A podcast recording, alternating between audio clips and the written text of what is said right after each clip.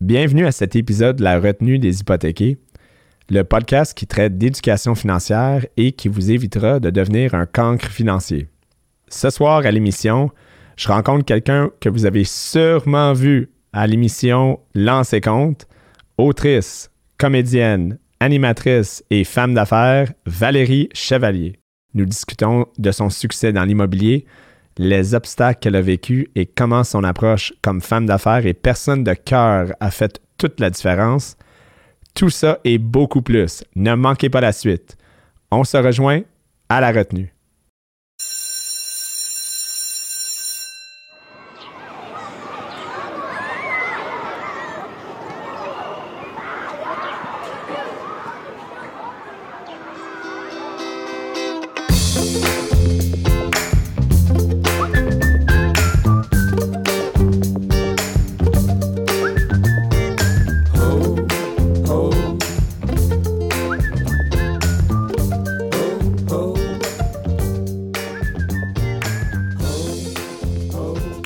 Bonsoir tout le monde. Merci euh, euh, d'être là. Merci de nous écouter euh, à l'émission La retenue des hypothéqués. On a une émission super intéressante ce soir et avec moi ce soir, quelqu'un d'incroyable, autrice, comédienne, femme d'affaires et être humain inspirant. Ah, merci. Valérie Chevalier, merci d'être euh, à l'émission avec moi. Ben, merci à toi, Ryan. Euh, on, a, on a eu la chance de se connaître euh, dans le cadre professionnel. Puis je suis contente d'être ici à l'émission pour jaser de plein de choses avec toi, dont de ma carrière, de mes investissements immobiliers et autres. C'est exactement ça. Donc, écoute, on se lance tout de suite. Parle-moi un peu, c'est qui Valérie Chevalier? C'est sûr que là, la, plupart du monde qui nous écoute sont comme, ben non, on connaît Valérie Chevalier, c'est icône au Québec, là. Oh, mais, mais, mais, parlez, parlez, parle-moi un peu de, de, de un peu de, t'es qui comme personne? Euh, euh comment tu es, venu à, faire, qu'est-ce que tu fais aujourd'hui, euh, un peu ton parcours, euh, juste pour commencer, je pense que les gens voudraient savoir. Mon parcours est, long quand même. J'ai commencé jeune, j'ai 33 ans, fait ça fait comme depuis euh, mes 12 ans en fait que j'ai commencé à travailler. Fait ça fait quand même un bout. Moi, j'ai toujours voulu euh, être comédienne en fait. Quand j'étais jeune, c'était mon rêve. Je voulais faire la télévision, je voulais faire du cinéma, je voulais faire du théâtre. Euh, je me suis inscrite dans une agence à l'adolescence. J'avais dit à mes parents pourquoi je suis pas dans une agence? Moi, j'aimerais ça faire de la télé. Puis ma mère elle avait dit ben si assez grande pour travailler, t'es assez grande pour faire tes démarches toi-même. J'avais fait fallait le dire. Fait que là, je me suis trouvée, je me suis mis sur le téléphone, je me suis trouvée une agence à 12 ans. À 12 ans? Ouais. Je me suis mis à travailler, mais tu sais, en fait, c'est que ma mère aussi s'est mise à travailler parce que quand tu as 12 ans puis tu veux aller travailler au centre-ville, ça te prend un parent qui va te reconduire. Ouais qui t'attend, qui te ramène ou qui va te chercher. Donc, euh, j'ai donné un peu de boulot à mes parents aussi, puis ça, c'est pas rémunéré. Donc, euh, merci pour l'investissement familial à mes parents. Mais donc, j'ai commencé comme ça à travailler euh, un petit peu en télévision, à faire la figuration, à faire un petit peu de la publicité. Puis, à 17 ans, j'ai eu mon premier gros rôle dans Lancer Compte. Il y en a plusieurs qui m'ont connu comme ça. un rôle en fiction. J'ai eu quelques autres projets aussi sur lesquels j'ai travaillé. Puis ensuite, j'ai poursuivi mes études. Donc, j'ai fait un, un DEC en cinéma et journalisme. Euh, à Sainte-Thérèse. Et euh, j'ai poursuivi avec un bac en télévision, en fait, en communication profil télévision, où j'ai choisi la branche animation et écriture. Donc euh, là, j'ai comme un peu pu parfaire mes armes d'animation. J'ai fait de la radio étudiante à Choc FM pendant trois ans. J'ai fait partie des jeux de la communication. Donc, je me suis créé un réseau, puis j'ai pu pratiquer vraiment euh, différentes avenues dans le monde des communications.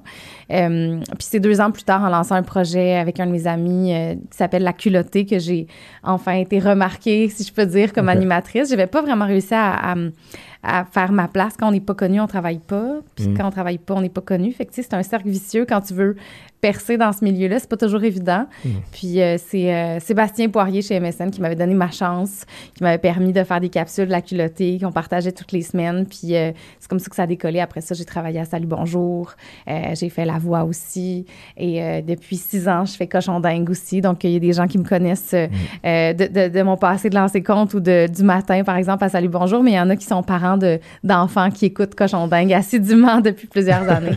Donc qui me connaissent comme ça. C'est super. Et puis puis je pense que tu as été euh, reconnu aussi euh, des Coupes de Gémeaux, euh, si j'ai lu correctement. Oui, on a gagné ben, trois Gémeaux pour l'animation de Cochon Dingue, donc avec Pascal Morissette, Pascal Barriot, Marie-Lou Morin. Je partage ces statuettes-là. C'était un grand, grand privilège déjà de faire ce métier-là, d'être dans les télévisions au quotidien que les familles nous fassent une place chez eux, tu sais, mais d'avoir cette euh, cette reconnaissance-là du, du, milieu euh, de la télévision, c'est sûr que c'est vraiment euh, une belle reconnaissance, puis c'est super encourageant. C'est un bel honneur. Euh, mais l'émission comme telle, elle a eu plein de prix de meilleure émission, meilleure réalisation, meilleur texte, meilleur montage. On a eu plein de, de belles reconnaissances. C'est un gros travail d'équipe. C'est une grosse famille qui travaille derrière ça. Donc, je partage tous ces prix-là avec la belle équipe avec laquelle on a, laquelle on a travaillé. C'est important d'avoir une bonne équipe derrière. On va parler d'équipe tantôt et de former une bonne équipe. Euh, c'est essentiel. Ben oui, c'est sûr. Euh, dans mon domaine, dans ton domaine, je pense que c'est vraiment quelque chose de, très important. Ben, c'est important, mais je ne sais pas si tout le monde euh, aime autant travailler en équipe ou valorise autant le, travail d'équipe. je pense que dans des entreprises, dans des grandes entreprises, tu n'as pas le choix de d'avoir tes départements, de travailler avec des équipes et tout ça. Mais je pense que dans ma vie personnelle, moi, les équipes, c'est vraiment quelque chose qui est important pour moi. Puis dans tous mes projets de construction, tout ça, je me suis je me, je me, suis fait des équipes d'investisseurs avec mes parents, avec ma sœur pour investir. Je me suis fait des équipes de, de rénovation, tu sais, puis c'est le fun d'avoir, c'est ça, un réseau, là, tu sais, on parle d'équipe, mais c'est surtout un réseau avec des gens en qui tu as confiance, des gens expérimentés ou qui ont une spécialité que tu n'as pas, puis qui vont pouvoir te mettre à profit ces connaissances-là pour, euh, pour que tes projets aillent mieux, tu sais. Je pense que moi, une de mes forces, c'est de me faire des bonnes équipes. Je choisis des joueurs cool dans mes équipes, fait que ça, ça m'aide à, avancer dans mes projets. Donc, tu es un bon coach, euh, GM, bon GM. Ah, ah, je pense que oui. Je sais pas. En tout cas, ben, où je paye bien, là, je sais pas. je fais des farces, mais moi, je suis une fille, j'aime ça avoir des projets, puis je suis déterminée. si j'ai une idée, puis que je décide de la, mettre à exécution, Watch out. Ouais, ouais, tassez-vous de là. J'arrêterai pas. Si je lâche, c'est parce que je me rends compte, à force de faire des tentatives, que c'est plus, mettons, la meilleure mm. idée ou que c'est pas la meilleure façon d'investir mon temps ou d'arriver à d'arriver à mes fins, puis je vais peut-être changer de projet en cours de route, mais d'habitude, quand j'ai une idée dans la tête, je l'ai pas d'un pied, là. Je, je m'arrange pour que ça se fasse. c'est bon. Donc là, on est en retenue. Oui. On est en classe. Donc, euh, normalement, quand on est en retenue, on veut, euh, tu sais, on, c'est juste pour, euh, pour être en retenue. OK. On ne chicane pas. Là, OK. Phew. Mais, mais tu sais, c'est pas que les gens apprennent un peu sur les choses qu'ils devraient ou devraient pas faire en finance. Donc, euh, d'apprendre un peu de, de, de, tes expériences. Et puis, euh, il y a une expérience. tu as fait une émission en plus. Ouais. Donc, les gens pourraient même aller regarder l'expérience, mais on va en parler. donc, le nom de l'émission, Deux sœurs, un duplex. Ouais. Donc, euh, parle-moi de l'émission, parce que je pense que nous, on parle de finances ici, puis ça, ça, ça, touche beaucoup les finances, ça touche l'immobilier, ça touche l'organisation de rénovation. Parle-moi un peu de, de tout ça. Bien, c'est un sujet, je ne veux pas dire universel, parce que c'est pas tout le monde dans le monde qui a accès à la propriété, qui a une indépendance ou même, une, je veux dire, une autonomie financière qui permet d'investir dans l'immobilier. C'est une mm. chance. Euh, dans les dernières années, il y a quand même eu une explosion dans l'immobilier, puis ça ne cesse d'augmenter. Donc, ça, on pourra en reparler, mais ça reste que, somme toute, au Québec, à Montréal, euh, on a accès à pouvoir acheter une propriété. C'est des choses que même dans notre propre pays, à Vancouver ou à Toronto, c'est déjà depuis des années beaucoup plus difficile parce que les prix sont extrêmement élevés. Jusqu'à récemment, en tout cas, c'était encore abordable d'acheter au Québec et à Montréal. On, en, parlera, on en parlera plus tard. Mais bref, euh, fait que oui, c'est un sujet, je pense que, euh, dès qu'on est un jeune adulte, dès qu'on part de chez nos parents, que ce soit pour aller à l'université, euh, des fois, c'est on se loue un appartement, on a des colocs, puis après ça, on a envie d'avoir de moins en moins de colocs, puis d'avoir notre indépendance, d'avoir notre espace. Éventuellement, on est peut-être en couple, on veut une famille, on veut des enfants. Fait que tout ce processus-là de, de, de, je vais dire, d'autonomie puis d'investissement aussi, c'est deux choses qui viennent ensemble. Mm. Euh, ben, c'est des réalités que, que, que, tout le monde va, va explorer à un moment ou à un autre. En tout cas, peut-être c'est pas tout le monde qui souhaite être propriétaire, mais en tout cas, l'envie d'avoir son espace à soi, je pense que ça, c'est quand même généralisé.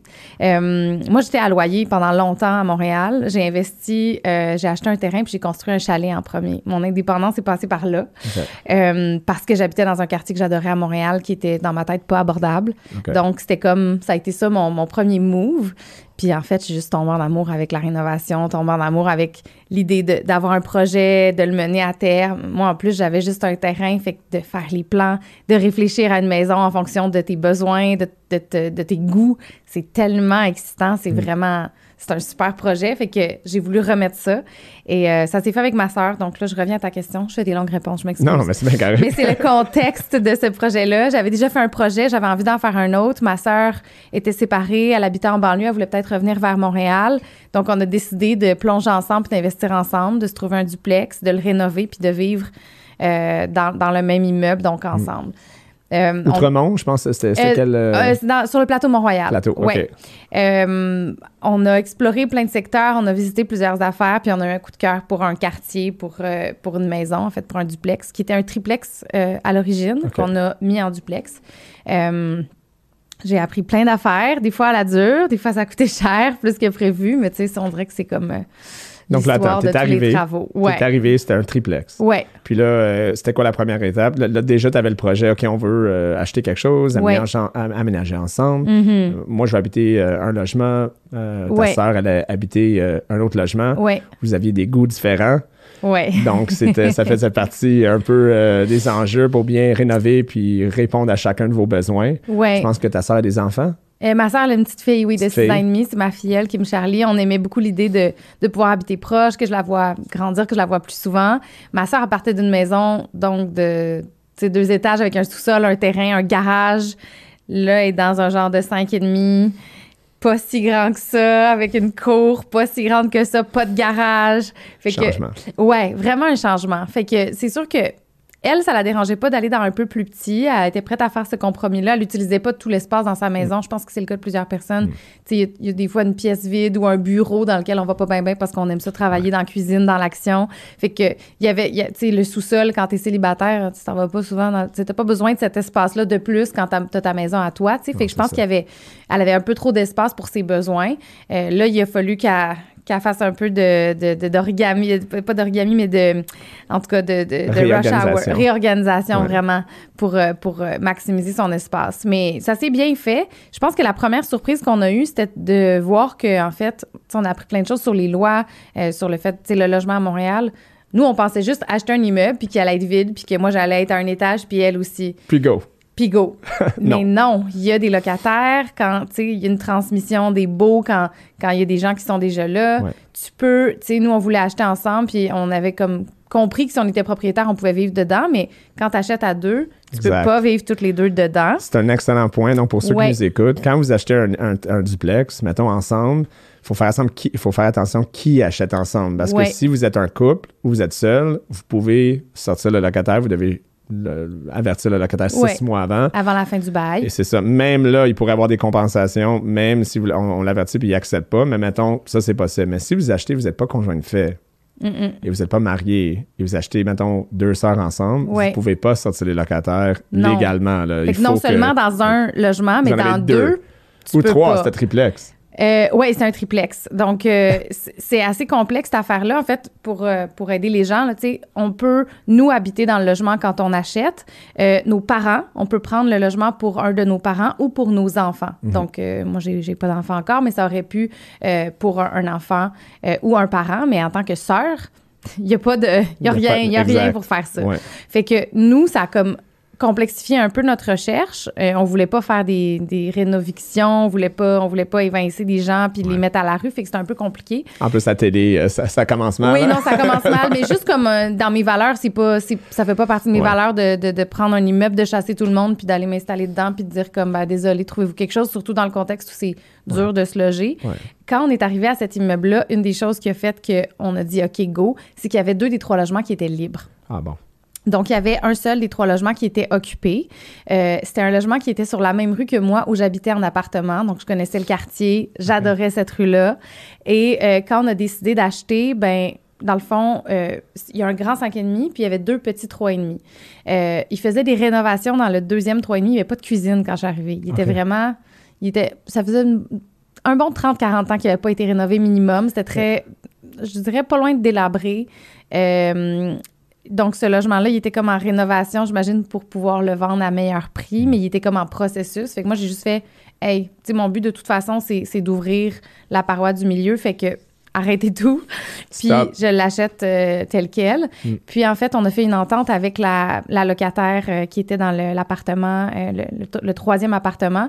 Je lui, on lui a proposé, dans le fond, de partir soit à l'endroit où elle voulait ou de lui offrir mon appartement qui était sur la même rue à 100 dollars de différence du loyer qu'elle payait. Ça tombait bien. Euh, ça tombait bien. Ouais. Les deux, moi, j'habitais dans un 3,5, elle habitait dans un 3,5. Fait que je lui ai dit, écoute, nous, tu sais, on va reprendre le loyer éventuellement. On a discuté avec elle, puis ça s'est comme vraiment bien fait. Smooth. Euh, tu sais, au départ, il était comme, ah, ben, tu sais, je- je vais profiter de cette occasion-là pour peut-être prendre plus grand parce que ça fait longtemps que je suis dans un 3,5. Fait que, tu sais, une chambre de plus, ça pourrait être cool. Ouais. Puis finalement, en voyant, en fait, que c'était complexe de trouver un loyer, euh, elle m'a dit, tu sais quoi, je vais prendre ton appartement. Fait que là, c'est moi qui allais me trouver un loyer pendant Un les travaux. fait qu'en fait, elle, c'est ça, elle a, elle a pris mon appartement. Je pense qu'elle y est toujours. Puis, euh, ben là, on avait un immeuble où il y avait plus personne. On n'avait pas à, à tasser des gens de façon, euh, tu sais, que c'était difficile ou que c'était Ouais. pas volontaire. Donc, on a eu le champ libre pour faire nos rénovations. Ma soeur avait encore sa maison. Moi, j'ai dû me trouver un appartement temporaire le temps des rénovations. Ouais. Fait que c'était un petit casse-tête, mais, euh, mais ça s'est bien terminé. Puis là, ben, on est bien. Comment ça s'est passé avec l'offre d'achat, par exemple? Vous êtes arrivé parce que là, des fois, les gens vont dire OK, j'ai un projet, je veux acheter cet immeuble-là, mais comme je ne sais pas si la ville va, va m'approuver pour qu'est-ce que je veux faire. Donc, si Mhm. je l'achète, puis finalement, la ville ne m'approuve pas, ben qu'est-ce que je fais? Comment vous avez navigué autour de ça? Euh, c'est drôle, j'étais peut-être naïve, mais j'avais même pas pensé qu'on on n'aurait pas pu faire le, le changement qu'on voulait faire. Tu étais certaine? J'étais certaine. Ben non, mais euh, naïve, je pense que c'est le bon terme. Puis après, je me suis rendu compte que c'était faisable. Euh, on peut pas passer d'un triplex à une maison unifamiliale, par exemple. Ça, c'est interdit. Ça, c'est bon à savoir. Tu peux pas acheter juste un immeuble de, de quatre apparts, puis il y a personne, puis tu te fais une maison. C'est pas possible. Tu Encore moins maintenant parce que c'est ça, ça l'enlève des logements. Oui. Puis on, a un- on est en crise de logement. Donc là, si tout le monde rénovait, qui ont les moyens, rénove leur duplex dans les maisons unifamiliales, on vient juste de couper les, les logements à Montréal de Ouais. 50 là. Exact. Donc, ça, c'est vraiment problématique. C'est pour ça qu'il y a une loi qui fait que tu peux seulement descendre d'un d'un nombre d'appartements dans ton immeuble. Fait que nous, on passait d'un triplex à un duplex. Donc, euh, c'est ça. Il y avait deux, trois et demi que j'ai transformé en un grand euh, cinq et demi. Donc, on, oui, on a retiré du marché un, un petit appartement, mais il était tellement délabré que je l'aurais vraiment pas recommandé euh, à beaucoup de monde. Donc Ouais. deux apparts, deux cinq et demi maintenant. Ouais, deux cinq et demi maintenant. Donc, après que vous l'avez acheté, OK, vous étiez certaine d'être capable de faire ça. C'était quoi la, la prochaine étape? Vous avez des plans déjà? Vous avez fait des plans avant? Vous avez une idée? Euh, comment, comment ça s'est fait? Euh, on n'avait pas de plan avant. En fait, naïvement aussi, on pensait juste mettre un, un petit montant de rénovation, enlever un mur porteur, juste comme pour agrandir une pièce, puis euh, que ça allait bien aller comme ça. Finalement, euh, on avait fait venir euh, un, un- un entrepreneur, on a fait venir l'architecte. Le but, c'était de, de faire des beaux plans, peut-être refaire la cuisine, la salle de bain. Moi, dans ma tête, ça coûtait pas aussi cher que ça, mais j'étais naïve, comme je dis. En fait, le projet, le projet de Montréal a coûté plus cher que ma construction neuve. Tu sais, mais parce que c'est très complexe de refaire dans quelque chose d'existant, puis Ouais. dans quelque chose qui est vieux et magané. Euh, on a eu des mauvaises surprises. L'architecte, il nous a dit, ben, tu sais, il, il a même mis, une bille à terre, puis elle a roulé dans un coin, puis il fait, tu sais, c'est correct de refaire ta cuisine ou d'enlever ton mur, mais si tu ouvres ça, remets donc ton plancher de niveau. Ouais. Puis si tu remets ton plancher de niveau, assure-toi que tes solives sont solides. Puis là, tu t'en vas dans le vide sanitaire. Puis là, tu te rends compte que tes solives sont pourries. Fait qu'il faut les changer au complet. Les surprises, exactement. Les Donc, surprises. C'est parfait. Ça nous amène dans les surprises d'une Ouais. rénovation. Donc, vous aviez prévu un peu qu'il pourrait y avoir des surprises dans le budget? Ou Oui. euh, vous étiez- ouais, c'est sûr que. Mais c'est juste que notre surprise, notre buffer de, de surprise est passé dans la première étape qui était solidifier les Ouais. bases.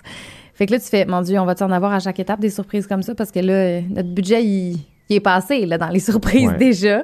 Mais tu sais, en même temps, c'est logique de dire, c'est pas vrai qu'on va se mettre une cuisine neuve à l'étage quand l'immeuble est, tu sais, Ben non, est pas solide ou est en train de, de, de, de pourrir.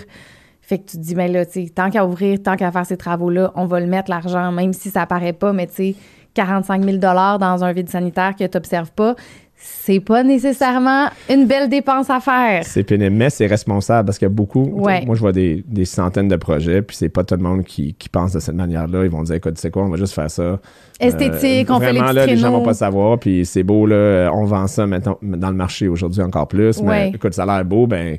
Puis les gens ont- sont tellement euh, désespérés de trouver une propriété, mais ils vont l'acheter, ça a l'air beau, ils font pas d'inspection. Hein. Il y avait l'enjeu dans les deux dernières Ouais, années que les gens pas achètent. d'inspection, Exactement. pas de garantie légale. Exact. Go. Puis là, après ça, ben, ah, euh, tu vis avec. Donc, euh, tu sais, c'est. Déjà, on voit que vous étiez responsable. On va le faire correctement. On va le faire avec intégrité. Tout va être bien fait. Ouais. Donc, c'était déjà. C'était pas prévu, mais sais, vous l'avez fait comme il faut. Oui, puis le fait de vivre dedans, je veux pas dire que quand tu fais un investissement puis que tu as des locataires, tu es négligent par rapport à la propriété, mais il y a forcément quelque chose où, tu sais, quand tu te dis, on veut habiter dedans, on fait ces rénovations-là, c'est un gros, euh, c'est un gros investissement, puis on veut vivre dedans, on veut être bien. tu te dis si dans cinq ans, il faut qu'on ouvre parce qu'il y a vraiment quelque chose d'alarmant ou une urgence, puis que ça peut mettre en péril, ça peut nuire aux investissements qu'on a fait par-dessus, tu sais. Ouais.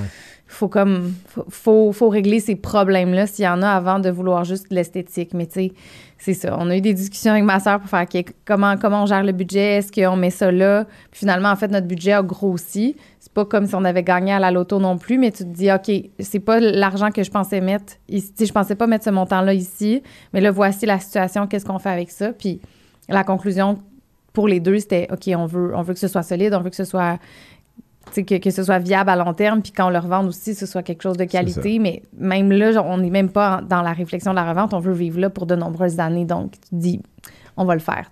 Vous l'avez traité un peu comme une business. C'est acheter de l'immobilier, être propriétaire d'immeubles, c'est comme être en affaires. C'est littéralement, il y a des revenus, il y a des, il y a des mm-hmm. dépenses. Ouais. Donc, vous avez vraiment approché ça comme, OK, on va être responsable, on va être des, des femmes d'affaires responsables, on va faire ça correctement. Puis, vous avez finalement euh, complété le projet.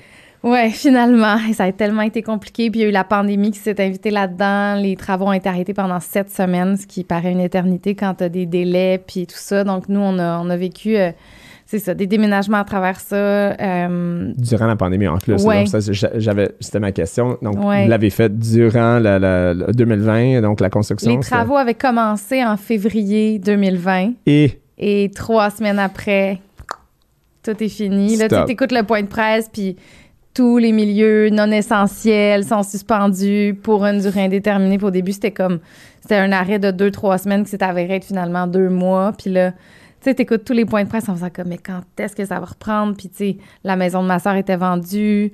Il a fallu qu'on se trouve un appartement toutes les deux après mon appartement temporaire pour que j'aille vivre le temps des travaux parce que tout a été, tu sais, les délais. Euh, les délais même sur les matériaux, on en entend parler, là, les pénuries de plein de choses. Fait que ça aussi, mm. on a été touché par ça.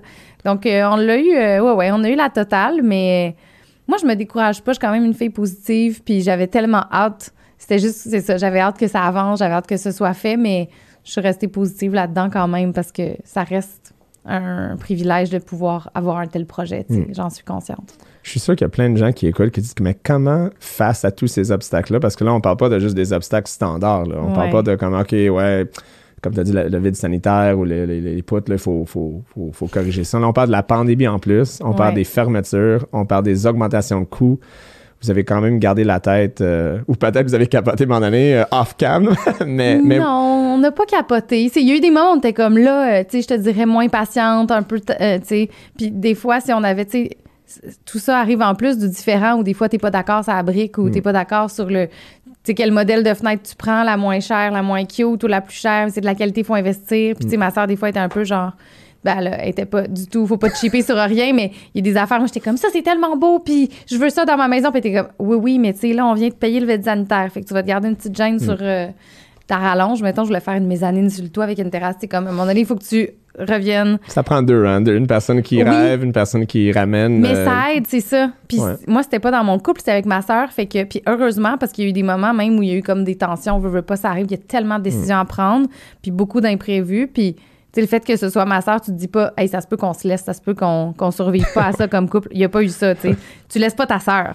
Mais euh, c'est arrivé une deux journées, on a fait là, euh, je pense que la discussion, on va l'arrêter maintenant, puis on va se reparler quand on sera plus calme. Je vais aller prendre une marche autour du coin, là, puis on se reparle dans 20 minutes. Mais somme toute, ça a bien été. Puis, c'est sûr que des fois, c'est un peu effrayant quand tu vois ces délais-là arriver, puis tout ça, mais on avait un bon, un bon entrepreneur, puis on parlait plutôt de, du fait d'avoir une bonne équipe. Moi, ça, ça me rassurait énormément mm. d'avoir un chef de chantier qui était en contrôle. Euh, Benjamin Fortier de, de chez Dracar qui, qui est calme, qui, qui est toujours en mode solution. J'ai vraiment, c'est lui qui a, construit ma maison, euh, mon chalet aussi. Donc euh, c'est la deuxième fois que je travaille avec lui. On se connaît, il connaît mais mon côté rêveur, puis il connaît aussi mon côté pratique, puis exigeant, je veux dire. Puis il, vit très bien avec ça, il gère ça bien. Fait que quand il y avait, tu sais, des fois, il nous annonçait des mauvaises nouvelles en disant on n'a plus de gars de ventilation, par exemple, c'était la semaine prochaine qu'on devait le faire. Là, t'es comme, hmm. OK, qu'est-ce que ça rajoute comme délai? Qu'est-ce qu'on va faire? J'ai déjà pensé à une solution, j'ai contacté telle personne, telle personne, j'attends un retour. En attendant, j'ai commandé telle pièce. Fait que, tu sais, il était très proactif. Puis ça, je pense que c'est ce qui aide à, être zen. Parce que si j'avais moi-même géré tous les corps de métier, j'aurais trouvé le temps long, pas à peu près. Ouais. Donc, comment tu as mis ton équipe ensemble? Donc, est-ce que tu avais de l'expérience en rénovation, de l'expérience à choisir? Parce que là, c'est beau. Là, ça a bien été. Ouais. Il est super. C'est Sébastien, c'est ça? Euh, euh, euh, Benjamin. Benjamin. Donc, Benjamin était super. Il a tout fait. Il, était, il était proactif. il était professionnel. Mais Qu'est-ce qui a fait que tu as choisi le bon, le, bon gars, la bonne compagnie? Comment tu as mis une équipe ensemble? J'imagine qu'il y avait du financement un peu euh, là-dedans. Donc, comment, comment euh, choisir la personne qui fait le financement? On se connaissait pas à ce moment-là. C'était pas moi. Pas à ce moment-là. C'était pas moi, on peut le dire. Euh, mais comment mettre tout ça ensemble et savoir que tu as fait les bons choix? Comment savoir que c'était la bonne personne? Comment tu détermines ça comme femme d'affaires? je te dirais qu'il y a une partie d'instinct. Euh, on le sait pas, en fait, à la base. C'est un peu comme les relations amoureuses. Là. Des fois, tu te lances puis tu es sûr que c'est la bonne, puis finalement, c'est pas la bonne pantoute. Mais ça prend du temps avant de le savoir. Puis en vieillissant, en fait, tu sais, à travers tes essais-erreurs, tu commences à connaître tes besoins, tu commences à reconnaître peut-être des indices qui font que tu fais Ah, tu sais, cette personne-là, j'ai confiance, cette personne-là, j'ai moins confiance tu as un réseau autour de toi, tu as des gens peut-être plus vieux que toi qui ont déjà investi dans l'immobilier, qui ont déjà fait affaire avec un architecte, un entrepreneur qui peuvent. Tu sais, les références, on en parle souvent, le bouche à oreille, mais c'est important. Mm. Euh, c'est avec, à travers mon chum que je t'ai rencontré d'ailleurs. Puis, tu sais, quand quelqu'un a déjà fait affaire avec une personne puis qu'elle te la recommande, ça veut dire qu'elle a eu un bon service, suffisamment pour la recommander, tu sais. Donc, ça, ça aide. Euh, mon, mon, premier investissement, ça a été un, peu un, coup de dé parce que euh, c'était un projet qui était comme en développement sur, euh, sur Internet. J'étais tombée sur un site, en fait, ça s'appelait Chalet Urbain. Euh, puis, tu avais comme. En fait, c'est un entrepreneur qui s'était associé avec un architecte. il avait fait des plans, puis il proposait, dans le fond, de les construire en fonction de 3-4 plans. Tu pouvais choisir un genre de. Tu achètes un terrain, tu choisis dans les plans qui sont déjà faits, puis il te construit. il te construit ça. Fait que c'était comme c'était un espèce de semi-clé en main. Fait que ça, ça me plaisait quand même. Euh, fait que l'architecte qui avait dessiné les, plans la première fois, euh, j'ai travaillé un petit peu avec lui en, ajustant des choses sur, euh, sur les plans qui étaient déjà faits parce que on veut toujours que ce soit vraiment à notre goût. Puis tant que c'est pas commencé, tu peux faire ces changements-là, agrandir une chambre, réorienter la salle de bain, changer le bureau de place. ça se fait tout ça se fait. Donc, j'avais fait ce travail-là.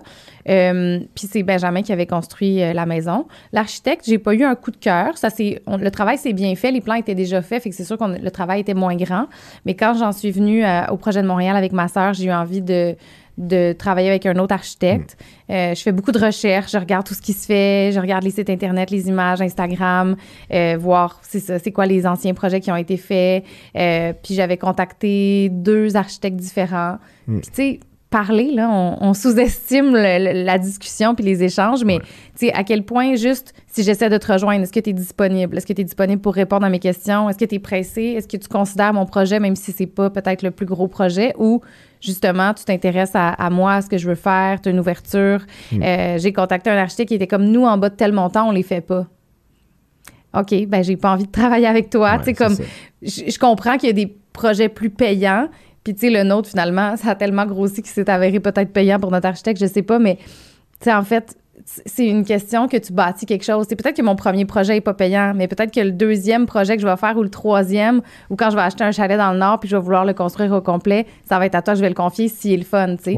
Fait que je te dis pas que c'est négligent de leur part de pas être ouvert aux plus petits projets, mais mon architecte, c'était pas le plus gros projet, mais il était comme ça m'intéresse de travailler avec vous, c'est un beau défi, j'ai envie de voir où on peut aller, puis amener ça tellement loin. Et puis, tu sais, aujourd'hui, si quelqu'un me demande est-ce que tu es un architecte à me recommander, je donne son nom sans hésitation.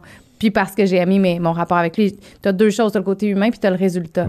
Moi, le résultat est au rendez-vous, puis le côté humain est agréable. Fait quand tu trouves quelqu'un qui a les deux, ben c'est une bonne référence, ça marche. C'est pas tout le monde en affaires qui a la vision de, de voir, de dire, OK, mais c'est toujours, si tu es toujours transactionnel, puis je parle mm-hmm. toujours de transactionnel relationnel, c'est d'être capable de dire, OK, mais si je fais ce projet-là, des fois, il faut faire des choses à court terme pour amener, développer des relations à long terme. on, mm-hmm. peut, on, peut, le dire, on s'est parlé. On n'a pas fait de transaction ensemble, on a parlé d'un projet, on a regardé. Pour l'instant, il euh, n'y a rien. Puis euh, souvent les gens sont surpris, mais là, euh, je m'excuse, Ryan, euh, je t'ai appelé plusieurs fois, mais rien. Ben non, mais c'est correct. C'est un long processus, des achats comme ça. C'est pas acheté, euh, c'est pas réservé au resto euh, le vendredi, puis euh, t'annules ou pas. Tu achètes une maison, t'achètes un bien immobilier. Tu plantes, puis t'arroses, puis t'attends. C'est un processus, puis c'est ça, récemment, on regardait pour un bien ensemble. Mm. On, a regardé, on a pesé les pour et les contre. Est-ce que l'investissement est intéressant ou pas? Puis finalement, la réponse s'est avérée être non. Puis peut-être que quelqu'un qui aurait voulu prendre plus de risques serait allé de l'avant ou pas. Puis moi, ce que j'ai aimé de, de, de, ton intervention, c'est qu'ensemble, on a pu faire les calculs, puis faire, OK, tu sais, le taux de risque, c'est ça. Est-ce que de un, tu es prête à prendre ce risque-là? Puis de deux, est-ce qu'il te plaît vraiment? Tu sais, il y a la notion de coup de cœur, des fois, qui vient un peu biaiser les cartes, puis c'est correct aussi. Là, on fait pas juste de la business dans la vie. Des fois, on a, on a le goût de faire quelque chose, puis même si c'est pas la meilleure affaire, on fait comme je me lance. sais, mon projet de duplex, il est sur le plateau Mont-Royal, c'est un investissement, mais j'ai pas de revenu qui vient avec ça. J'ai pas de locataire. Mon hypothèque, je la paye au complet. C'est, je vis dedans, mais je paye tous les mois, puis j'ai pas de revenu qui rentre. Mais je voulais vivre là. Puis oui, c'était plus cher que dans certains quartiers. Puis euh, Mathieu, il me montre des maisons en banlieue qui coûtent euh, des fois pas mal moins cher que des affaires qu'on regarde à Montréal. Mathieu étant mon chum. Mais c'est, tu sais, moi, c'était ça que j'avais envie de, faire. Fait qu'après, la, partie coup de cœur est importante. Puis je pense que l'intérêt d'avoir une bonne équipe autour de toi, c'est de dire, OK, là, je comprends que tu triples là-dessus. Est-ce que c'est une bonne chose? Moi, je te donne mon avis professionnel. T'en fais ce que t'en veux, tu sais. C'est en immobilier, puis en finance, euh, les hypothèques, c'est contrairement à, mettons, les placements, il y a un aspect émotionnel. Ouais. Il y a un aspect que, que tu sais, euh, des placements, mais tu les places, tu regardes le, côté fiscal, tu regardes le rendement, puis that's it. Mm-hmm. Tu vas pas être comme, oh, mais mon, mon, mon réel, je suis vraiment attaché, là, je veux vraiment qu'il soit, tu sais, il n'y a, pas d'attachement. tu peux investir dans une compagnie, tu sais, avec tes valeurs, par exemple, dans, tu au lieu d'investir dans le carburant, tu vas aller vers l'électrique ou, tu sais, de l'innovation, mais ça reste que tu vas pas investir dans quelque chose si c'est pas intéressant. T'as beau vouloir donc bien soutenir les voitures électriques, si tu es dans tu le veux rouge pas perdre 50 de ton rendement. Exactement. Fait que, tu sais, jusqu'où tes valeurs vont pour soutenir quelque chose quand c'est pas rentable pour toi. Mais en même temps, c'est une affaire de cœur aussi. Puis c'est important d'être. Tu sais, il y en a qui sont juste business. Puis c'est correct.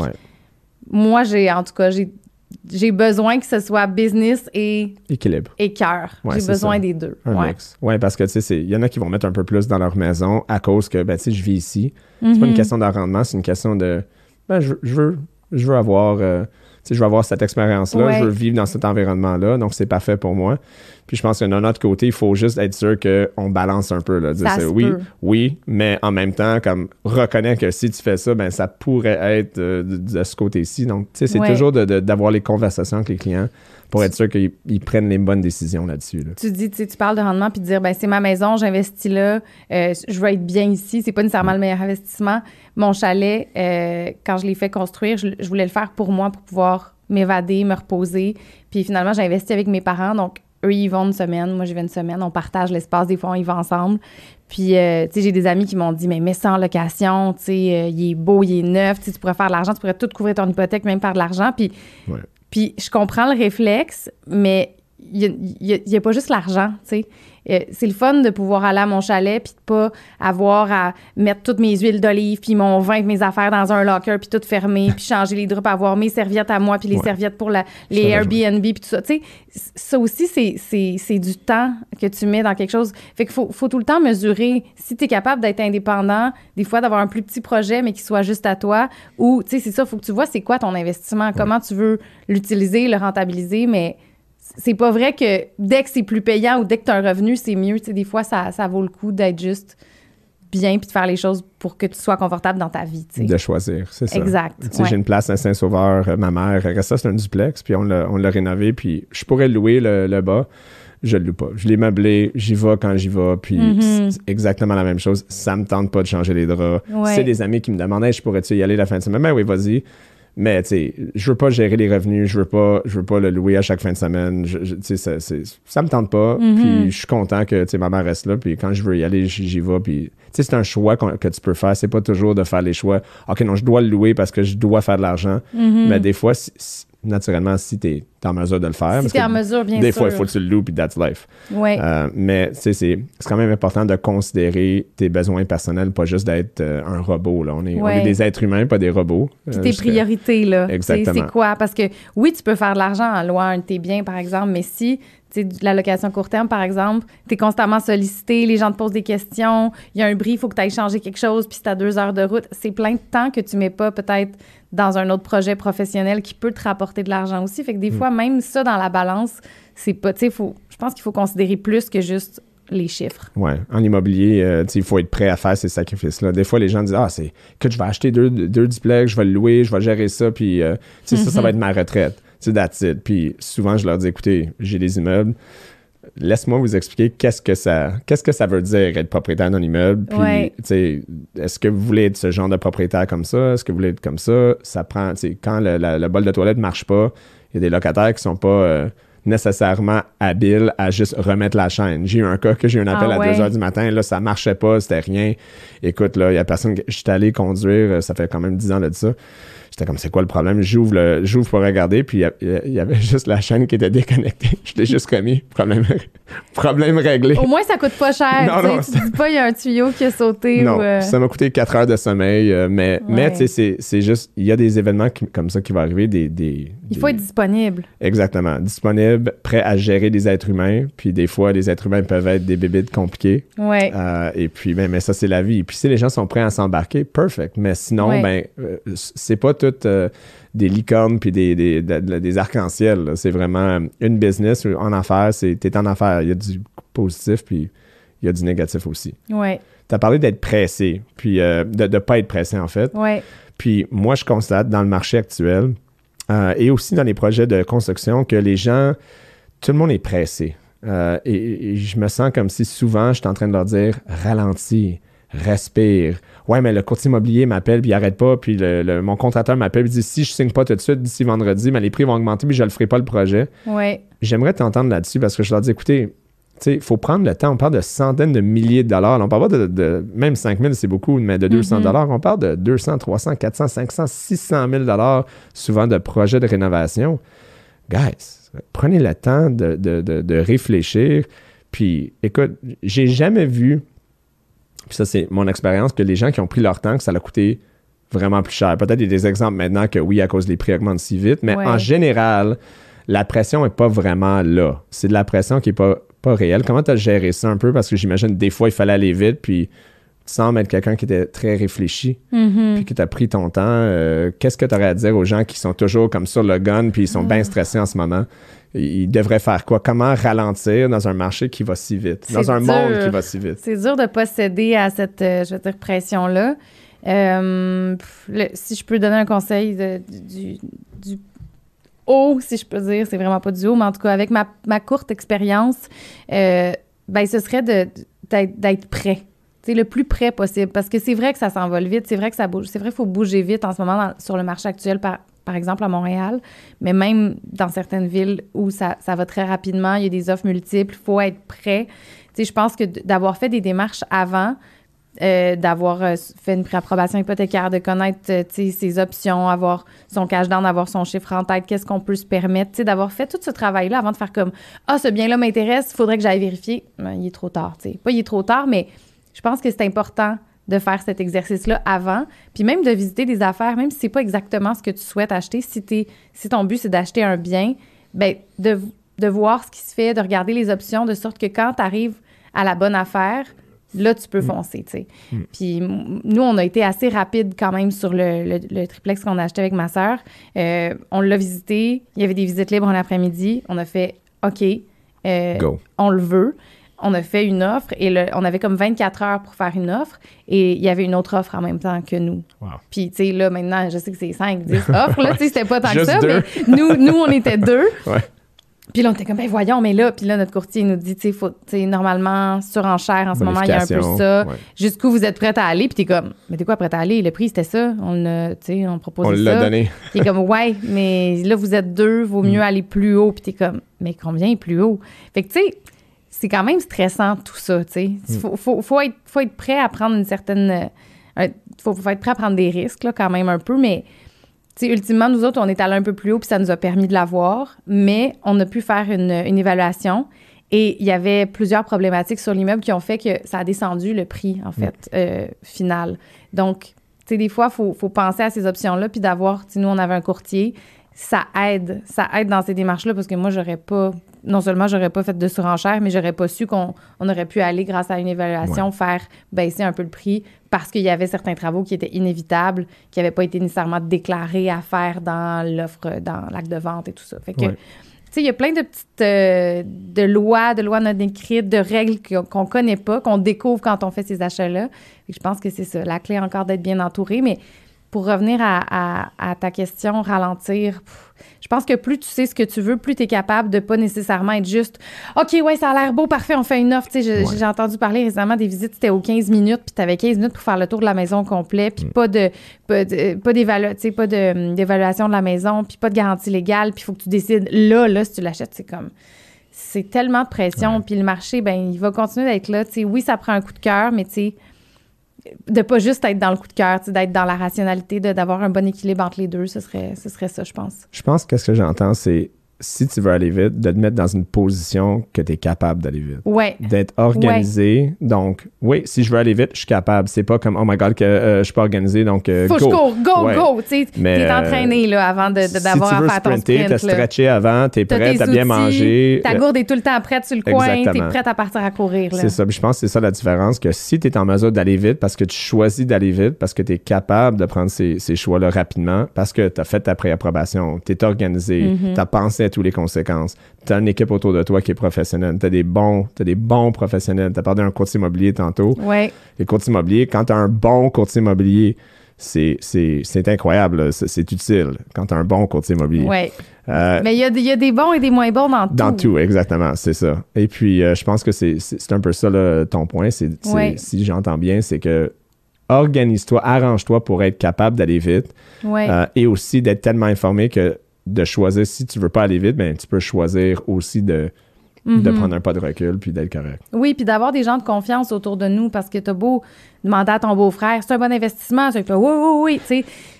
Il y a personne qui le sait. Si tout le monde savait ça exactement, puis très bien, puis qu'il y avait des certitudes, ben ce serait facile, tout le monde aurait investi, tout le monde aurait déjà des biens, puis tu ce serait simple. C'est pas simple, puis c'est mouvant. Tu les taux cette semaine ont encore, le, le taux directeur a augmenté. Ouais. Ça influence plein de gens qui vont avoir, euh, tu fixe, variable, tout ça. Tu, tu sais, c'est ton travail, mais ça influence puis ça peut changer la vie de beaucoup de monde. Tu sais, quand t'es serré, serré, il faut que tu ailles un coussin, il faut que tu te... Tu sais, faut que tu t'arranges pour peut-être, oui, prendre un risque, mais être bien puis bien vivre avec ce risque-là parce que sinon, dans un an, dans cinq ans, ça peut te fragiliser quand même d'être dans une position que tu n'as peut-être pas choisie, tu sais. Oui, vraiment. J'aimerais changer de direction. Oui. Un sujet euh, un peu plus euh, touchy. Ah, Donc, mon Dieu, euh, mon Dieu, le stressant. stress qui commence. Donc, la question, en fait, euh, j'ai fait beaucoup d'entrevues, euh, beaucoup de gens à l'émission, et puis je travaille là-dedans depuis 17 ans. Euh, tu sais, je vois les, les- les Québécois euh, acheter, euh, vendre euh, des hommes d'affaires, des femmes d'affaires. Euh, puis je constate quelque chose qui est très particulier pour le Québec. Et je pense que tu es une personne qui travaille euh, au Québec avec les gens du Québec, connecté à la population. C'est un peu la culture au niveau des finances qui est la culture un peu née pour un petit pain. Donc, euh, j'aimerais t'entendre là-dessus. Je, je, je, t'avancer un peu. C'est le, le feeling que j'ai de mon côté, c'est que les gens ont comme une obsession de ne pas perdre l'argent et de sauver au lieu de dire attends, de regarder un peu plus loin pour dire mais qu'est-ce que c'est quoi l'opportunité que je pourrais faire? Qu'est-ce que je pourrais faire comme, comme, comme argent? que- un peu plus loin, au lieu de dire comme OK, mais qu'est-ce que je vais perdre? Mhm. Puis, euh, moi, je fais des prêts, puis j'ai des clients partout au Canada. Et c'est quelque chose que, c'est sûr qu'il y en a partout qui pensent comme ça, mais c'est quelque chose qui est vraiment ancré ici.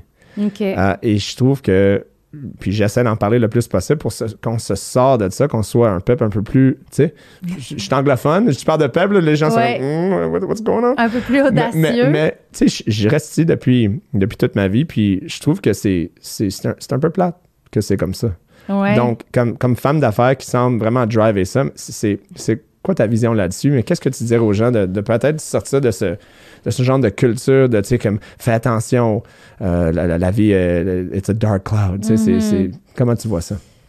Je, tu sais, on parle dans l'investissement souvent de tolérance au risque. Tu sais, à quel point tu es prêt à tolérer que ton investissement de, mettons, 100 descende à 90 ou à 80 ou à 70, mais Mm. pour atteindre peut-être 150 si ça va bien, tu sais. Mm. Cette tolérance au risque-là, il y en a beaucoup qui l'ont pas dans toutes les sphères de leur vie. Euh, mon domaine, c'est pas le domaine le plus classique, le plus euh, facile non plus. Il y a plein de profs ou de gens qui peuvent te dire quand tu veux être comédienne ou être animatrice, c'est cute, mais tu devrais trouver un plan B, tu devrais faire des bonnes études, tu devrais... Moi, j'ai, j'ai toujours une bonne tolérance au risque parce que je suis drivée par une passion. Puis je suis comme, si moi j'y crois, je vais y arriver. Pas nécessairement à la vitesse que tu veux, pas nécessairement la façon que tu veux, mais quand tu, quand tu y crois, je pense qu'il y a moyen d'arriver à ses fins. Euh, c'est pas toujours pareil avec l'immobilier. Là. Tu as beau y croire, ça se peut qu'il perde de la valeur. Là. Ça, c'est une autre chose. Ouais. Mais cette idée-là de tolérance au risque, il y en a qui l'ont pas. Euh, après ça, oui, à court terme, ça, ça se peut. Tu sais, on a beaucoup cette idée-là de, tu sais, les cartes de crédit, il faut pas qu'il y ait rien là-dessus, faut pas être à crédit, faut pas emprunter, tu sais, avoir une hypothèque, tu as des dettes. Mais des fois, tu sais, on l'a vu, j'ai une amie qui a acheté euh, un condo l'année passée, puis elle l'a revendu parce qu'elle emménage avec son chum. Il a pris 100 000 Mm. en un an. Mm. Fait que c'est un risque, mais des fois, il y a, il y a du bon qui en ressort. Ça dépend de ta tolérance au risque. Je parlais avec mon grand-père dans le temps, puis euh, il avait failli acheter un appartement en face du parc, euh, près du stade olympique, dans le temps, puis il était 30 000 Il y avait un grand escalier au milieu qui montait à l'étage, puis il y avait un sous-sol, puis il était face au parc, puis il avait dit c'est bien trop cher. Puis il avait acheté un appart à 10 000 dans Rosemont, puis ils l'ont revendu, puis là, ben, ils ont plus de biens à Montréal, puis ils ont leur petite maison en banlieue, puis c'est correct, mais tu fais 30 000 une maison à étage avec un, le grand escalier qui tourne, puis tu te dis, mais s'il avait pris le risque, mais parce que, tu sais, c'est la, c'est la même chose entre aujourd'hui un appart à 300 000 ou un million, tu sais, je veux dire, bien sûr que d'un million, c'est bien trop cher, mais peut-être que dans 10, 15 ans ou quand tes enfants ou tes petits-enfants vont, vont vivre, il va valoir le triple, le, sais, 10 Ouais. fois ce prix-là, on le sait pas, mais c'est un risque. Puis mon grand-père, toute sa vie, il n'aurait pas été heureux de savoir qu'il payait cette maison-là puis que peut-être qu'il allait perdre. Puis il n'y aurait pas eu une vie heureuse à cause de ça. Moi, j'aurais été bien excitée de ce projet-là. Ça dépend. Mais ça dépend des gens. C'est pour ça qu'il faut être vraiment à l'écoute de, de ses capacités. Puis je comprends que tu trouves peut-être le monde un peu plate de pas vouloir. Oh non, moi, je le trouve pas plate. Non, mais, tu, mais- disais, tu disais, j'aimerais ça des fois que. Je pense que c'est vraiment une question de personnalité. Oui, Ouais. c'est vrai. Mais comment aider les gens à dire. mais Parce que le risque, c'est super important. C'est d'analyser le risque, de Ouais. le reconnaître et de dire, OK, mais, mais tu sais, parce que des fois, on, on- on est tous stressés comme s'il y a un lion qui va nous sauter dessus n'importe quand. Mais en réalité, il n'y en a pas de lion. Donc, des fois, c'est une souris ou quelque chose de, de- de beaucoup plus petit. Il y en a qui voient du risque partout ou est-ce qu'il n'y en a pas? Et je pense qu'au Québec, on, on voit beaucoup de risques un peu partout où est-ce que, oui, il y a du risque, mais peut-être moins que les gens pensent. Est-ce que c'est une question de qu'on devrait avoir plus d'éducation financière? Parce que je pense que le risque égal, je connais pas ça, j'ai plus peur, donc je veux pas le faire, right? Donc, Ouais. si, si j'ai peur de quelque chose, il y a plus de risque. Mais quand je le connais, quand je suis au courant quand- comment ça marche, ben le risque est encore là, mais je me sens un peu plus confortable. C'est peut-être une question qu'on devrait, dans nos écoles, dans la culture, dans nos, avec nos parents, nos enfants. Moi, j'ai une En fille. parler plus. Ouais. Je pense que oui. Mm. Puis que ce soit concret, tu sais, que les échanges sur ça soient concrets. Puis, tu sais, à l'école, les cours d'économie au secondaire, tu sais, ça reste Bien. très large. On parle pas. Ouais, c'est ça. Peut-être que ça va changer avec le temps, mais tu sais, j'ai l'impression que, que, que c'est aussi tabou de parler d'argent. Puis c'est une des raisons pour lesquelles notre éducation, elle n'est pas très grande quand on est à l'adolescence, par exemple. C'est tes parents font ton éducation en fonction de ce qu'ils veulent que tu fasses. Mm. Ils te donnent un, un peu d'argent de poche, mais pour que tu achètes certaines affaires, puis quand tu pars en appartement, c'est comme, c'est leur conseil en fonction de eux, ce qu'ils ont vécu, puis de leurs valeurs, En anglais, on dit indoctrination. Oui.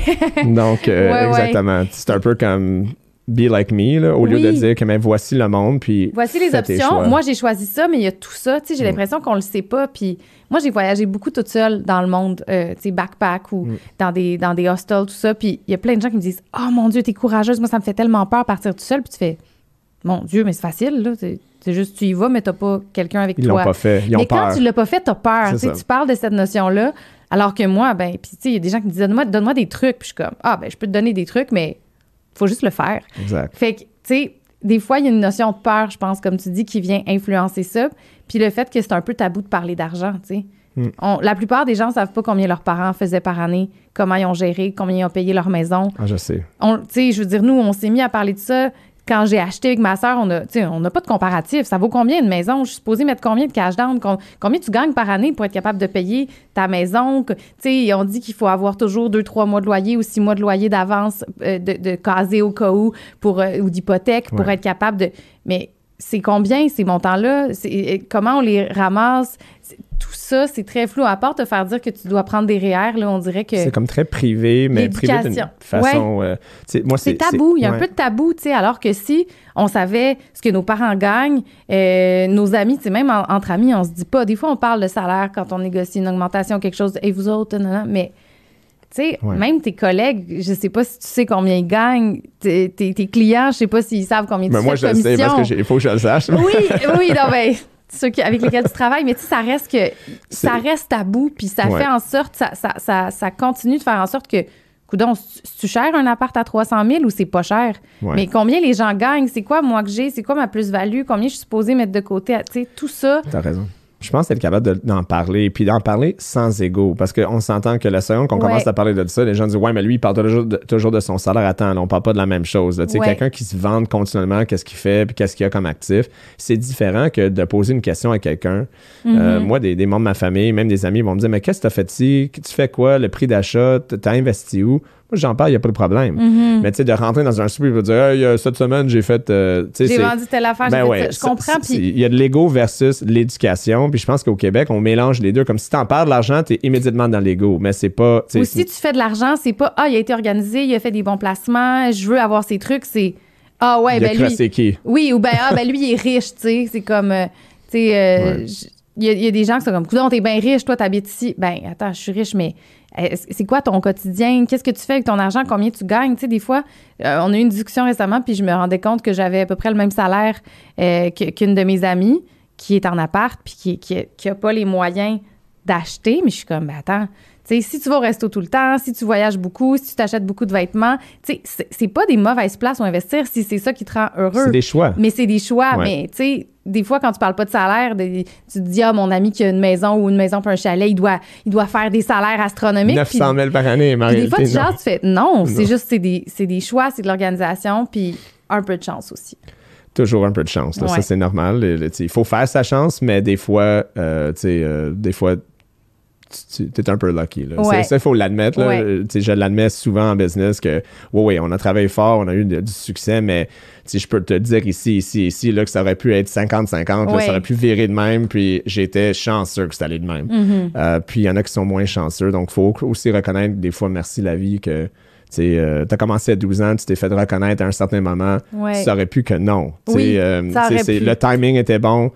Il y a plein de joueurs, euh, j'ai des amis, ils jouent au hockey, il y a plein de joueurs euh, dans la Ligue nationale que c'est juste une question qu'ils se sont fait voir au bon, Au bon moment. Il était aussi bon que quelqu'un d'autre qu'on n'a jamais entendu son nom. Mm-hmm. Euh, et puis, euh, et puis tu sais, ça fait juste partie de, de- du parcours de la vie, right? Ouais. Donc, euh, donc c'est, vraiment intéressant. Écoute, j'ai une autre question vraiment importante à poser. C'est une question personnelle. OK. T'es-tu prête? Ouais. OK. Je te vois aller, puis moi, j'ai une jeune fille, euh, Mm. très petite. Elle a, ben, très petite, elle a deux ans et quelques mois. Oui, c'est une, une très petite, on peut dire. Très petite. Ouais. C'est encore influençable. Et puis, euh, je vais pas devenir émotionnel, là, moi, on, on va respirer. Hein. Tu peux. Euh, Non, non, on va, je vais pas pleurer sur mon podcast. Mets-moi pas au défi. ça se peut que tu être capable. Mais, mais tu sais, je me pose des questions des fois. Comment que, que- comme, comme, comme père, comme homme, comment, qu'est-ce que je devrais lui dire pour qu'elle soit quelqu'un de, de, de- tu sembles vraiment savoir où est-ce que tu t'en vas. Tu sembles une femme d'affaires organisée à 12 ans. Tu sais, tes parents ont dû faire quelque chose. T'es, pas né comme « Allô? euh, non. tu sais, qu'est-ce que qu'est-ce que tu dirais toi à, à- à tous les pères ou même, même les mères ou tous les jeunes filles, ça serait quoi le conseil numéro un que tu leur dirais de, de- d'être pour pouvoir avoir la vie qu'ils, qu'ils veulent sans, sans indoctrination, ça se dit-tu en français? Euh, endoctrinement, euh, mais endoctrinement, sans... euh, mais tu sais, que sans, sans leur diriger, juste de leur donner l'opportunité to be the best human being they can Hmm. be. Tu sais, que- euh, tu sais, qu'est-ce que tu dirais? C'est une grosse question, hein? Donc, non, mais euh, j'ai des réponses. J'ai, plusieurs pistes de réponses. Qu'est-ce que, qu'est-ce que tu dirais à ma fille, à ta fille, euh, à, à ton gars, euh, tu sais, à toutes les jeunes filles euh, euh, qui, qui vont écouter ça, qui vont être sur l'Internet, euh, quand tu mets quelque Mhm. chose sur l'Internet, ça reste là pour toujours. Ouais. Tu leur dis quoi? Pour qu'ils soient vraiment motivés et engagés et inspirantes? je pense pas que tu choisis d'être inspirante, là, d'abord, mais je pense que d'être soi-même, ça inspire les gens. Puis pour être soi-même, il faut que tu aies confiance en toi, puis que tu te dises pas, ah, c'est peut-être mieux d'être soi-même comme ma voisine ou d'être soi-même comme telle personne qui fait peut-être ça mieux que moi. La confiance en soi, on en parle souvent, mais c'est la base. Puis moi, tu disais, t'es sûrement pas née en étant de même. Moi, je suis née de même. Je suis née genre, yeah! Puis tu sais, comme je partais, je faisais des spectacles. Moi, dans ma tête, j'étais la plus haute. À un moment donné, il faut que tu te calmes, il faut calmer ça aussi. Mais tu sais, j'avais cette drive-là, tu sais. C'est pas tout le monde qui a de la drive, mais la confiance en soi, c'est essentiel. Peu importe c'est quoi ton domaine, peu importe si tu veux être devant la caméra ou derrière, si tu veux avoir confiance en si je fais une offre d'achat, c'est un bon plan, c'est un bon move. Euh, si je m'en vais dans tel domaine, est-ce que j'ai confiance que je vais réussir? Si tu n'as pas confiance en toi, je pense que peu importe ce que tu veux faire, tu vas toujours être un petit peu en arrière. Je pense que l'important, c'est de, de valoriser ce qu'elle est, de lui donner des outils pour avoir confiance en elle. Est-ce que je vais réussir à te faire pleurer? Non, non, non. non. il dit non, j'ai juste les, allergies. non, mais des outils, tu sais, que ce soit justement du vocabulaire, bien parler, savoir, euh, tu sais, bien se présenter, être confortable, être, assumer ses choix, ses goûts, euh, puis toujours essayer de lui donner le plus d'outils possible pour lui donner euh, des, des, des, opportunités de découvrir des fois c'est quoi ses goûts, ses choix, ses préférences. Des fois, on le sait pas quand on est jeune. Fait que plus tu découvres de choses, plus tu essayes de choses. puis des fois, c'est en te trompant ou en étant pas bon dans quelque chose que tu fais OK, mais ça me donne des outils pour la suite, que tu valorises euh, ce côté-là. Fait que. C'est un bon point à mentionner, ne pas avoir peur de se tromper. Mm-hmm. De faire des erreurs. Oui, idéalement, t'en fais pas en achetant une maison à 500 000, là. Mais t'es fait avant. mais il y a un risque. Puis c'est correct de se tromper dans la vie, puis t'apprends toujours. Puis chaque erreur que tu fais va, va façonner la suite. Puis je pense qu'il y a personne de parfait. Puis même si des fois on regarde des gens euh, à la télé, sur Instagram en se disant « Ah, mais elle ou lui est parfait ou est parfaite. Non, puis tu sais, il y a toute une question de ce qu'on montre versus On est toute notre vie personnelle. Tu sais, j'embarquerai pas là-dedans parce que c'est un autre sujet, mais je pense vraiment que la confiance, sans que ce soit démesuré, tu sais, je pense aussi qu'il y a des gens qui ont besoin d'être des fois un peu ramenés. Je pense que c'est juste d'être authentique et soi-même. Puis quand tu as ça, ben je sais pas. Non, c'est bien. Tu as, plus de chances de, de, réussir dans ce que, ce que toi t'intéresse, dans ce que toi t'aimes, tu sais. De reconnaître que c'est parfait d'être imparfait. Oui, oui. Puis que ce qui fait que toi, tu es unique puis que tu es bon dans certaines choses, c'est ta personnalité, puis de pas essayer de tasser ça, puis de... Tu sais, j'imagine que on a des personnalités différentes, mais toi, tu as misé sur certaines de tes forces, tu aimer travailler avec les gens, aimer les chiffres, euh, vouloir résoudre des problèmes, euh, euh, toujours travailler dans quelque chose de stimulant, un milieu qui bouge beaucoup. Tu mm-hmm. tu vas chercher des outils, tu vas chercher des, des, des qualités que tu as pour mettre ça à profit dans ton travail, puis oui, ça marche, tu sais. Fait que je pense que quand tu mises le plus possible sur tes différentes qualités, puis tes forces, puis ce que tu aimes, ben, tu vas réussir dans ce que tu fais, puis tu vas aimer ce que tu fais. Puis je pense comme parent, au niveau des finances ou même à tous les niveaux, c'est d'encourager quand tu vois que ton enfant ou, ou, ton ami ou ton, ta soeur ou même tes parents, tu sais, c'est pas juste pour les enfants. On parle des enfants comme si c'est la seconde que tu as 18 ans, là, t'as plus d'espoir, là, ok, mais là, ça, c'est. C'est fini, mais non. Ça, c'est toi, puis euh, c'est over à la fin, là, tu vas être ça pour le restant de ta vie, puis c'est un peu plate, ça aussi, mais c'est juste d'encourager quand on voit qu'il y a Oh, wow, OK, donc tu es vraiment bonne là-dedans. Euh, souvent, je pense que dans le système d'éducation, on essaie de, de, créer des êtres humains équilibrés. C'est toujours comme, OK, tu es super bonne en maths, tu es super bon en maths, mais on va, on va travailler l'histoire. On va travailler l'histoire. Puis ça veut pas dire de pas travailler des choses que t'es pas bon, mais on a comme une obsession de pas nécessairement mettre de, beaucoup d'énergie dans hey, wow, c'est vraiment, t'es vraiment bon là-dedans. On, va, on va pousser là-dedans c'est d'essayer de comme équilibrer tout le monde. Puis, euh, tu sais, ce, travail sans arrêt d'être équilibré dans la vie, je trouve que c'est épuisant. Puis peut-être si les gens focusaient un peu plus sur hey, wow, t'as vraiment du talent ici, on va te, let's go all the way. Mm-hmm. Je sais pas, moi, c'est la façon que je vois les choses. Euh, dis-moi si je suis correct. Ben, moi, moi, je suis d'accord avec toi. Puis, tu sais, moi, j'avais. Ce qui, les choses dans lesquelles j'étais bonne, c'est les choses que j'adorais. Mm. Tu sais, ça va ensemble aussi. Quand t'aimes quelque chose, tu y mets du temps. Il y en a que c'est les sports, il y en a que c'est justement les arts. Moi, j'en ai, mangé puis j'en ai fait beaucoup, mais ça fait que j'ai beaucoup d'expérience avec mon jeune âge dans ce que, ce que j'aime, ce que je fais aujourd'hui. Par contre, je pense quand même important à l'école de toucher à plein de choses puis de connaître plein de choses, ne serait-ce que pour la culture générale, de connaître un peu l'histoire, de connaître un peu les maths. Puis tu sais, moi, les maths, c'était pas ma matière. Là, toi, je comprends que c'est ton gagne-pain, mais sauf que tu vois, quand tu vieillis puis tu veux investir puis tu commences à faire juste ta comptabilité personnelle, mhm. ça prend une base, tu sais. Fait qu'autant j'ai dit, moi, je me servirai jamais des maths, c'est pas ça que je veux faire. Puis c'est mhm. vrai que j'écris des livres puis c'est le français qui me sert, mais euh, pour savoir combien j'en ai vendu, puis combien j'en ai besoin pour payer mes affaires. C'est important d'avoir une base un peu dans tout, tu sais. Fait que C'est De pas de négliger, mais pas outils. être obsédé à équilibrer. C'est ça. Là, Exact. Ouais. De, de faire les deux, de- d'avoir une, cons- une, une éducation générale, mais de vraiment à- ne pas avoir peur, de vraiment plonger profond dans qu'est-ce qu'on aime. Tu sais, À Ouais. 12 ans, tes parents t'ont dit OK, let's go. Puis Ouais. regarde, ça, ça a fonctionné. Puis de mon côté, comme tu dis, les mathématiques, mais tu sais. euh, Aujourd'hui, euh, tu sais, dans, dans le temps, j'haïssais lire, j'aimais vraiment pas ça lire. Là, j'aime beaucoup lire aujourd'hui. Mhm. Donc, tu sais, les choses changent aussi, puis on développe des, des, des- des compétences dans des, des- dans des choses qu'on croyait jamais être capable de, de- Vraiment. de, de faire. Moi, j'aimais pas les sports quand j'étais jeune. On dirait que j'étais pas bonne dans les sports d'équipe. Je faisais pas de but avec des ballons ou des balles. C'était pas mon truc. Puis aujourd'hui, j'ai travaillé dans un gym. euh, j'ai donné des cours d'énergie énergie cardio. Puis j'ai je fais de la course aujourd'hui. Je fais des demi-marathons. Si tu m'avais dit ça quand j'étais enfant, je t'aurais dit que c'est impossible. Mais on change, on évolue. Fait que de donner le plus d'outils possible à ta fille, puis de valoriser le- ce dans quoi elle est bonne, puis de, de lui permettre d'être elle-même. Parce que naît elle-même. là. Tu sais, elle- Ça, ça va fleurir, puis ça va se bonifier, mais tu peux pas décider ou y aligner sa personnalité. Sa personnalité va être plus forte, elle est déjà là, fait que juste permets-lui de, de, la, de la faire rayonner. C'était le meilleur mot de la fin possible. Valérie, euh, merci euh, d'avoir euh, d'avoir passé à l'émission. euh, vraiment apprécié. C'est un plaisir partagé. Merci, Ryan. Excellent.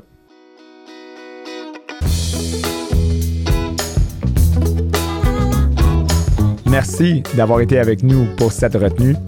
Je vous invite à nous suivre sur Facebook, Instagram, YouTube et les principales plateformes de podcasting Spotify, Apple Podcast, Google Podcast. Et si vous connaissez un cancre financier, dites-lui de s'abonner à ce podcast.